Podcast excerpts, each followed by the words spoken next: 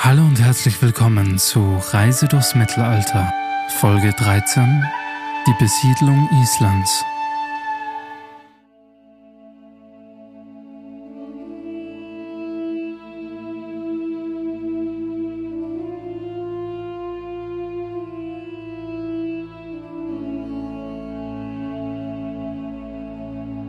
Hallo und herzlich willkommen zu einer neuen Folge Reise durchs Mittelalter.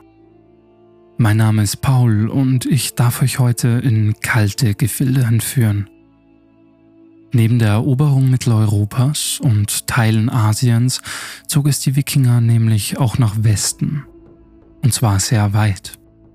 Bis sie aber schließlich in Amerika ankamen, machten sie ein paar Zwischenstopps. Unter anderem hier, in Island oder Iceland. Und der Name ist hier Programm. Folgt mir doch gerne auf Instagram oder Threads und wenn ihr euch für Reenactment interessiert, auch gerne meiner Frau und mir auf Instagram unter Way of Viking Witches. Vergesst nicht, den Podcast zu abonnieren und zu bewerten, um keine Folge mehr zu verpassen. Aber jetzt beginnen wir mit einer eiskalten Reise durchs Mittelalter.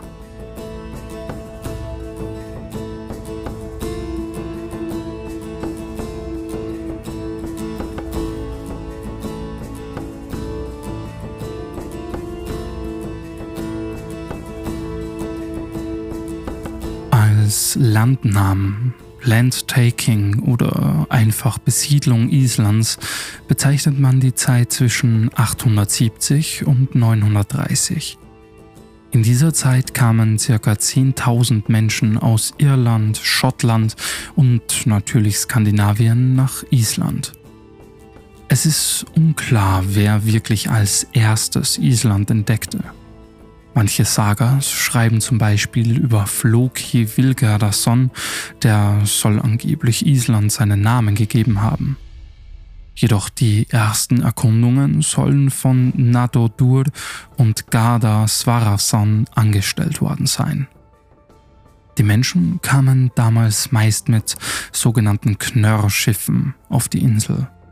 Diese Schiffe wurden mit bis zu 30 Tonnen an Gütern beladen. Die ersten Siedler dürften Exilanten gewesen sein, die sich weigerten, unter dem norwegischen König Harald Schönhaar zu leben. Aber auch diese dürften nicht alleine gewesen sein. Es gibt Aufzeichnungen darüber, dass die atlantischen Inseln bereits davor von Mönchen bewohnt wurden. Diese sich aber zurückzogen, als die Nordmänner mit ihren Schiffen an Land gingen. Vielleicht war das für sie sogar das Beste.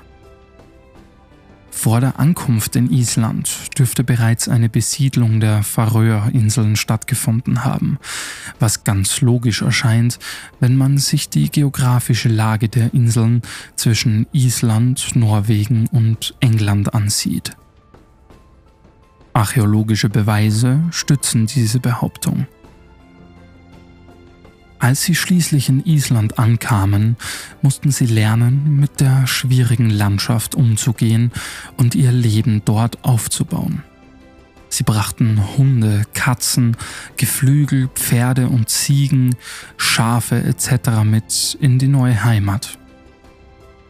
Es gibt genügend Geschichten über Tiere, die in dieser scheinbar harten Wildnis aufblühten unter anderem von Ingimund, der zehn Schweine verlor und sie später in einer Herde von 100 Schweinen wiederfand.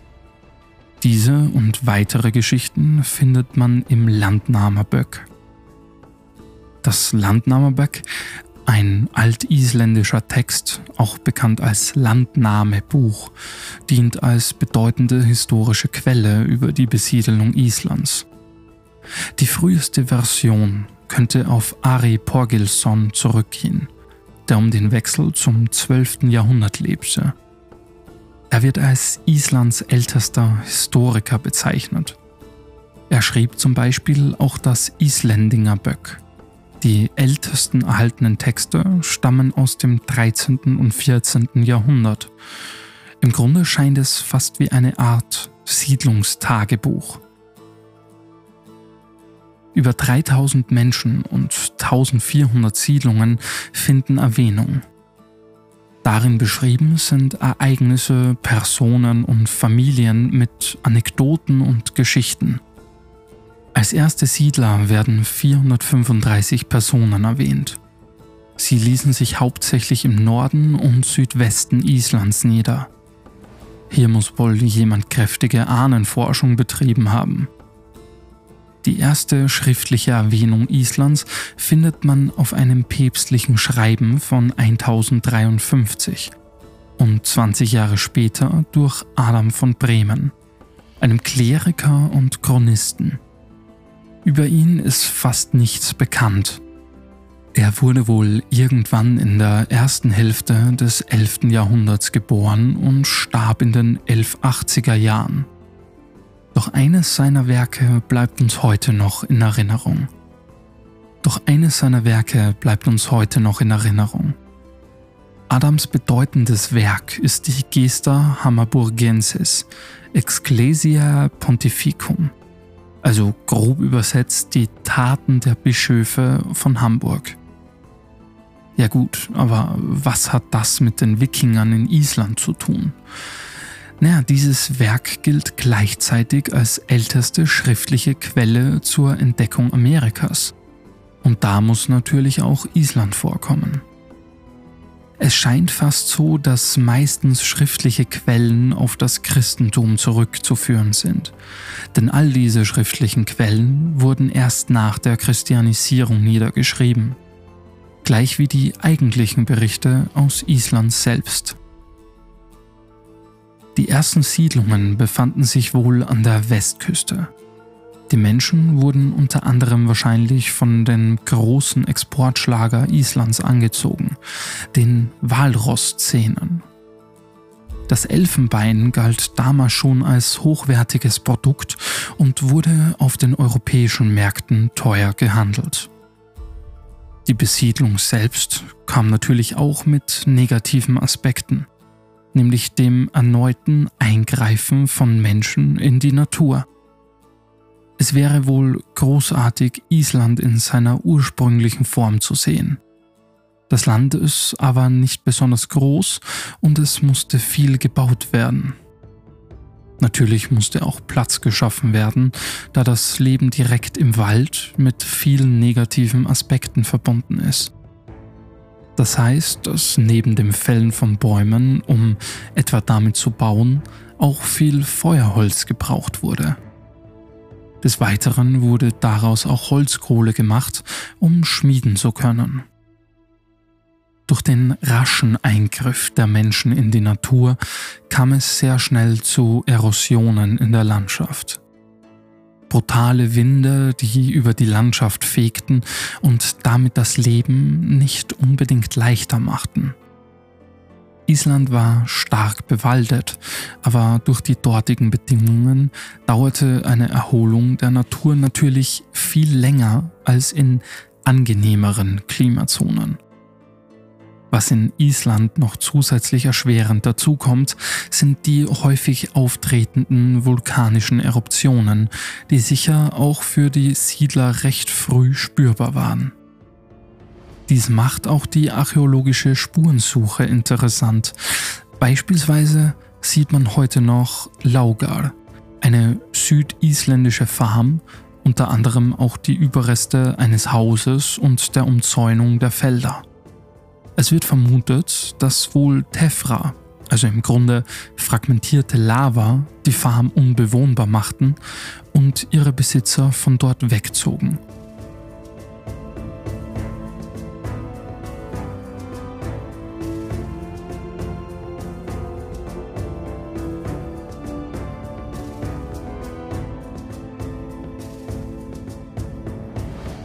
Städtischen Form und der Gesellschaft ist zu sagen, dass diese in einer ganz anderen Form als im Rest Europas funktionierte. Klassische Städte und Dörfer gab es nicht. Es gab ungefähre Grenzen von Gebieten, die von verschiedenen Bauern und Familien bewirtschaftet wurden.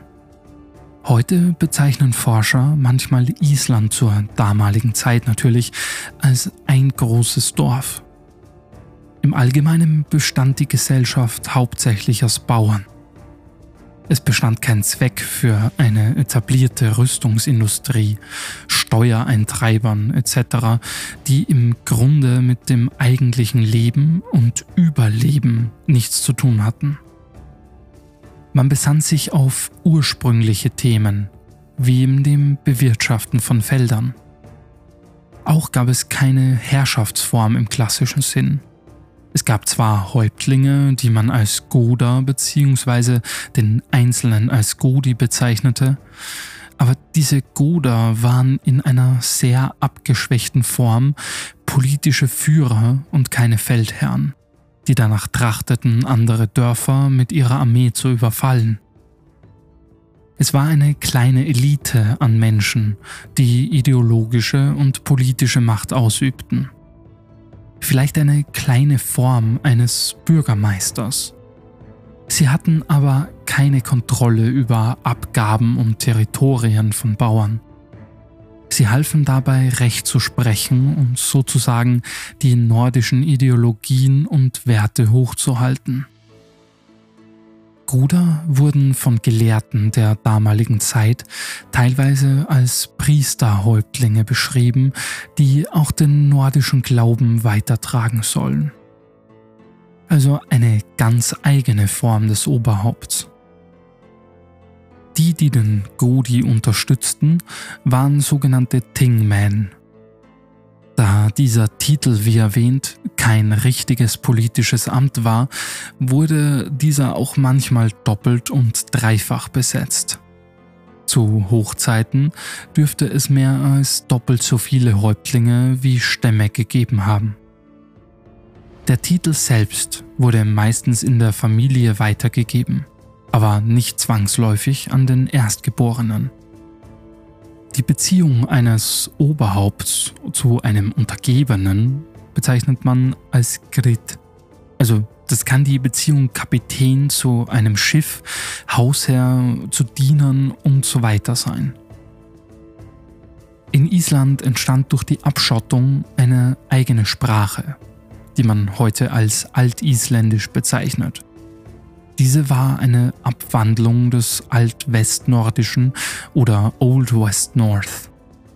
Und aus einer Kombination der Abschottung und der Goda, die den nordischen Glauben weitertrugen, geschah es, dass die Christianisierung in Island erst recht spät eintrat.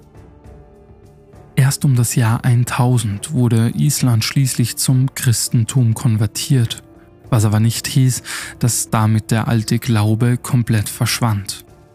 Noch ein paar hundert Jahre lang wurden heidnische Rituale zu Hause praktiziert. Mit der Konvertierung Islands gingen auch neue Machtstrukturen einher. Neue und größere und mächtigere Häuptlinge strebten nach mehr und mehr Macht. Unsere wichtigste Quelle ist hierfür das bereits vorher erwähnte Islendingaböck von Ari. In ihm werden unter anderem auch die ersten wichtigen Taten von isländischen Bischöfen niedergeschrieben. Als Auslöser für die Konvertierung wird für Island und Norwegen der norwegische König Olaf Tryggvason genannt. Er lebte von 968 bis zum Jahre 1000. Bereits 997 leitete er die Christianisierung der Färöer ein.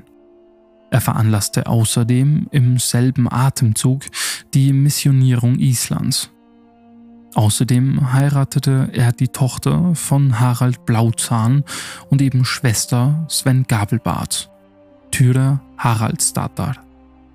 Aber keine Sorge, die Konvertierung Islands lief nicht simpel und freiwillig ab. Die ersten Missionare verfehlten leider das Ziel. Nachdem Olaf aber damit gedroht hatte, jedem Isländer in Norwegen Leid zuzufügen, wurde beim Alting schließlich zugestimmt, jeden taufen zu lassen. Manche Ausnahmen wurden aber für die neuen, nicht ganz so freiwilligen Christen eingeräumt. Zum Beispiel die heimliche Anbetung dem Verzehr von Pferdefleisch und natürlich dem Kindesmord. Die Arbeit von Tryggvason wurde später von Olaf Haraldsson II. fortgeführt, der von 995 bis 1030 lebte. Aber erst 1053 wurde unter anderem Island von Papst Leo IX. unter das Erzbischoftum gestellt.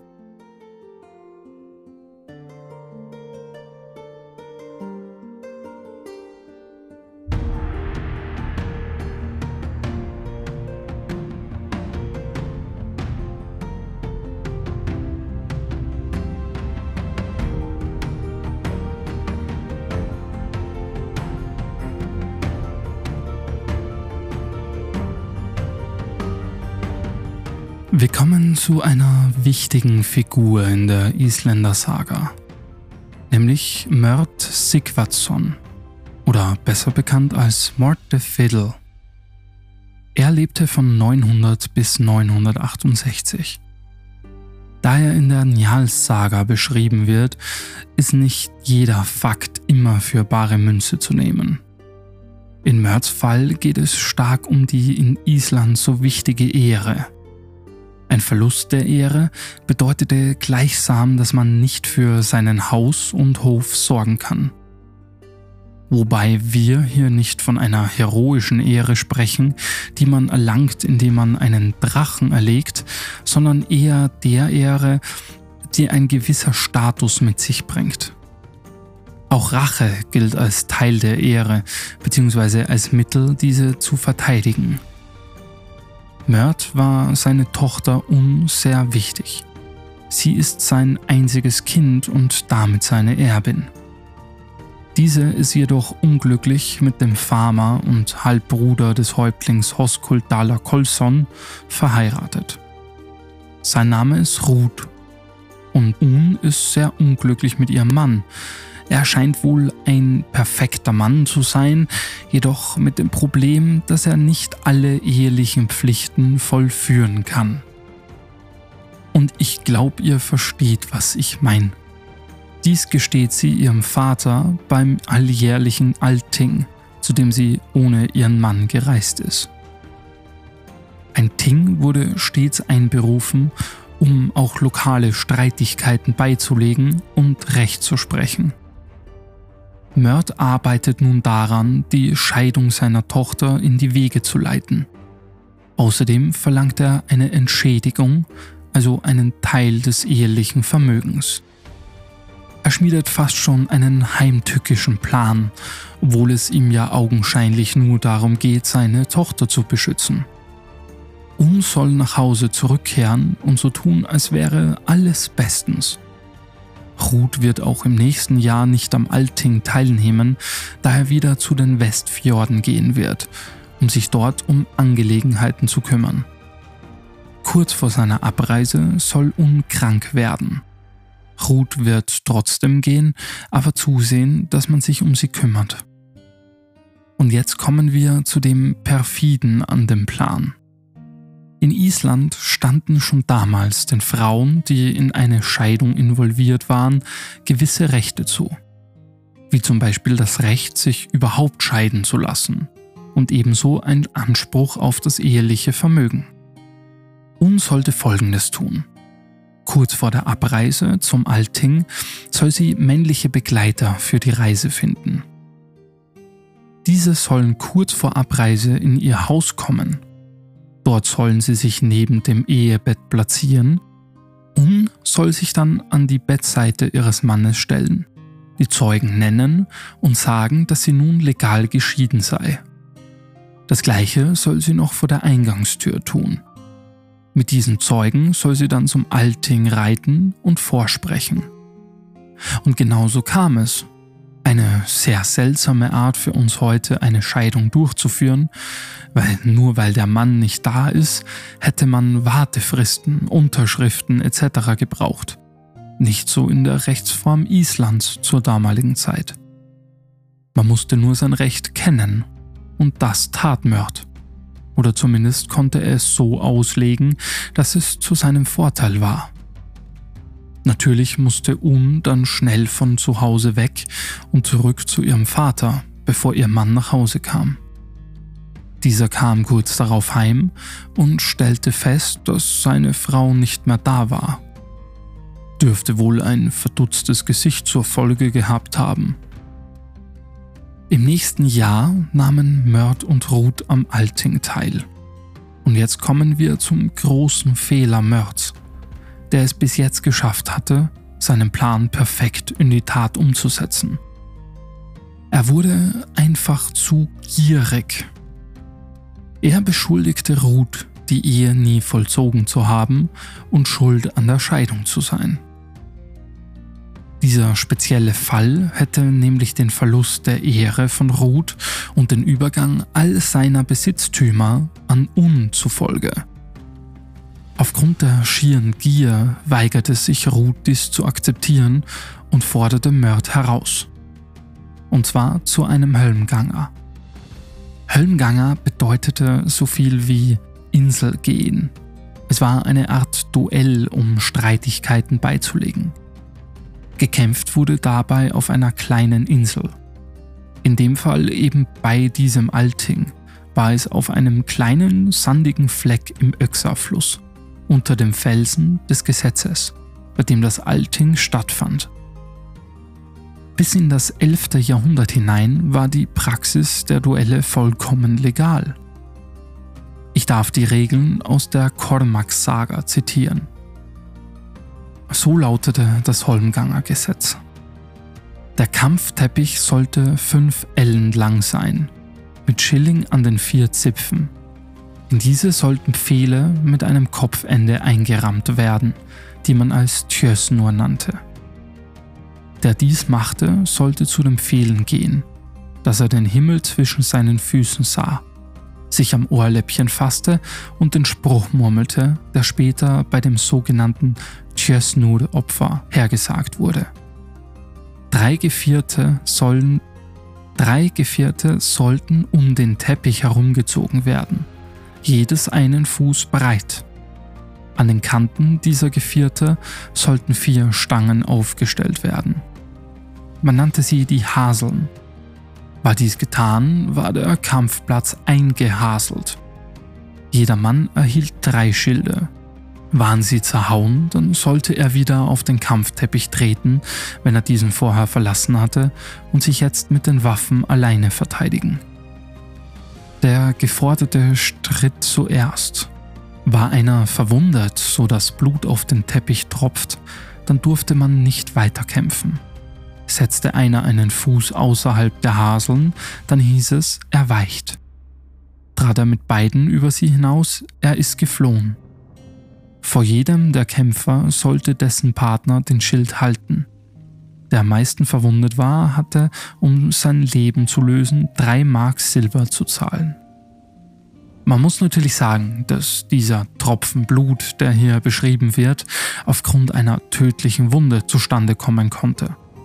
Heißt also, dass es zwar nicht zwangsläufig, aber doch immer wieder mal mit dem Tod endete. Neben den klassischen Verletzungen stellten natürlich auch zur damaligen Zeit die simpelsten Wunden ein Problem dar, da die Medizin noch nicht so weit war, Infektionen früh zu erkennen und zuverlässig zu behandeln. Aber zurück zu Mörd und Ruth. Ruth bot ein Doppelt oder nichts an. Der Gewinner bekommt Un und die Besitztümer des anderen. Mörd, der natürlich sein Leben dabei verlieren konnte, wenn er gegen Ruth, also einen jungen und durchaus fähigen Krieger, kämpfte, entschied sich dafür, das Duell abzulehnen. Und jetzt kommen wir zur Lehre, die wir daraus ziehen können, beziehungsweise zur Moral von der Geschichte. Durch die Ablehnung des Duells verliert Mörd seine Ehre und sein Eigentum und muss es an Ruth abtreten. Seine Gier war wohl zu groß und er hätte es auf sich beruhen lassen sollen. Mörd hat wohl darauf gehofft, dass ein junger Mann es nicht wagen würde, einen älteren Mann herauszufordern. Aber durch seine Anklage gab es Ruth die Chance dazu.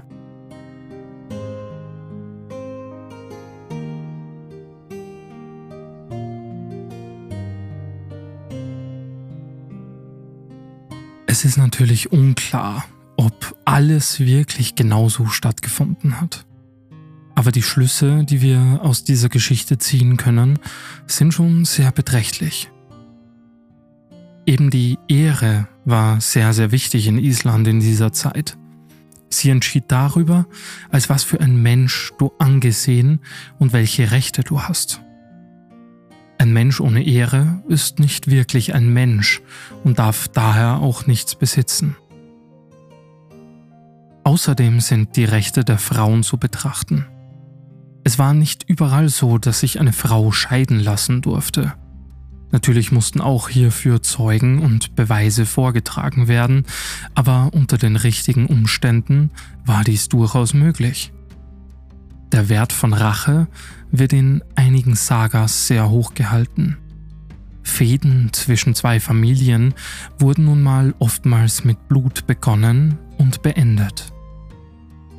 Ein Vater konnte den Mord an seinem Sohn nicht auf sich beruhen lassen, noch wurde immer ein Gericht einberufen. Der Zweck heiligte die Mittel. Und der Zweck war nun mal Rache.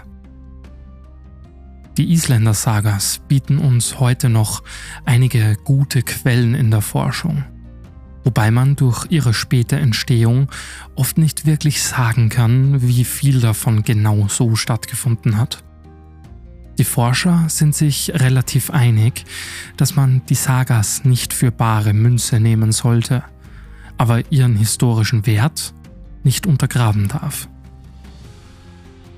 Jedoch viele Dinge, die in den Schriften vorkommen, wie beispielsweise gewisse Rechte, zeigen, dass die Isländer recht fortschrittliche Denkansätze hatten. Wer sich mehr mit den verschiedenen Familiensagas beschäftigen will, dem kann ich es nur ans Herz legen. Darin findet man einige interessante Geschichten. Und für einige weitere Informationen über die Isländer im Wikingerzeitalter ist wohl Jesse Biogs Viking Age Iceland sehr zu empfehlen. Die archäologische Spurensuche gestaltet sich teilweise aber schwierig. Nur in etwa 300 pagane Gräber aus dieser Zeit wurden in Island gefunden. Diese unterscheiden sich aber kaum zu denen in Skandinavien. Und dazu haben wir wohl schon reichlich in diesem Podcast gehört. Hört hierzu gerne unter anderem die Folgen zur Schiffsbaukunst und der nordischen Mythologie. Zum harschen Leben in Island habe ich ja auch bereits einiges gesagt. Die spiegelte sich aber auch im Hausbau wieder. Zu dem Thema Häuser, Höfe etc. wird es aber auch noch eine eigene Folge geben. Also seid gespannt. Die Frage, die wir uns nun stellen können, nämlich wann ging die Wikingerzeit in Island wirklich zu Ende? Naja, wahrscheinlich später als in vielen anderen Regionen der Welt. Das Leben verlief autarker, da selbst nach der Christianisierung und wohl bis hin ins 13., wenn nicht sogar 14. Jahrhundert teils heidnische Praktiken angewandt wurden. Könnte man aber auch erst dann von einem Ende sprechen? So weit würde ich aber nicht gehen, mit dem Bischoftum und den größeren Herrschern, die langsam etabliert wurden und das alte nordische Rechtssystem abgeschafft wurde, ist man wohl besser bedient. Es war wohl ein Ort für Leute, die einen Neuanfang brauchten. Leute, deren Entdeckergeist groß war und auf ihre eigene Art und Weise leben wollten. Noch heute sieht man dies vereinzelt. Heute würde man sie wohl als eine Gruppe Einsiedler bezeichnen, was per se ja schon eine etwas komplizierte Kombination ist. Das Leben verlief anders in Island, vielleicht entschleunigt und ursprünglicher, aber es stand nie still. Die Menschen in Island gingen nur ihren eigenen Weg und mussten sich notgedrungen dann irgendwann an andere europäische Werte anpassen. Auch sie nahmen am Handelsnetzwerk teil, importierten Stoffe und viele andere Güter. Trotzdem müssen wir ihren Entdeckergeist hochhalten und zu würdigen wissen. Es ist erstaunlich, was diese Menschen in doch vergleichbar kleinen Gruppen geschafft haben. Aber wie wir heute wissen, war dies nicht der westlichste Punkt, den die Wikinger erreicht haben. Während all diese Dinge in Island geschahen, machten sich einige mutige Leute weiter gen Westen auf, um schließlich erneut neues Land zu entdecken. Aber diese Reise werden wir ein anderes Mal antreten.